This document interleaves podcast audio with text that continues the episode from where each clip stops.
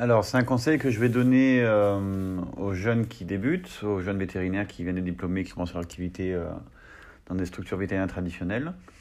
Euh, le meilleur conseil que je peux vous donner, c'est de référer quand vous ne savez pas. C'est très important. Ne pas savoir, c'est quelque chose qui est tout à fait normal au début. Il n'y a pas de stress, pas de honte par rapport à cela.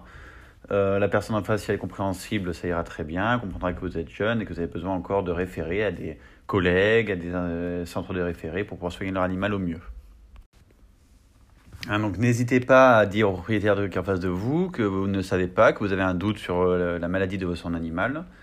Et prenez le temps de faire des recherches. Donc après, pour référer, pour faire ces recherches et différentes solutions, soit vous le faites vous-même, donc vous temporisez, vous dites euh, à la personne en face de vous, écoutez, je vais ouvrir un livre, je vais regarder sur Internet, etc. Autre possibilité, c'est vous référer à un collègue, si vous avez un collègue à proximité, dirons-nous sous la main, ou même par téléphone. Euh, vous dites, écoutez, mon patron, il est dans les parages, je vais lui demander, bougez pas, etc.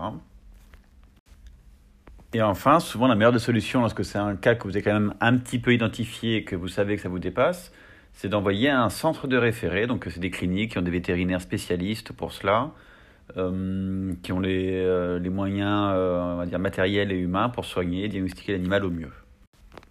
Donc souvent, ça plaît pas à vos patrons parce que ça, eux, ils voient ça comme une perte de clientèle.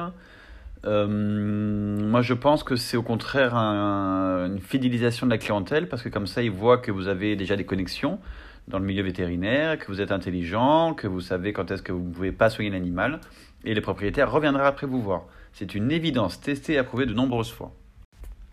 Voilà, et pour parler de mon expérience euh, personnelle, donc moi j'ai travaillé à l'étranger pendant quelques temps dans des pays où il n'y avait pas justement ces possibilités de référer.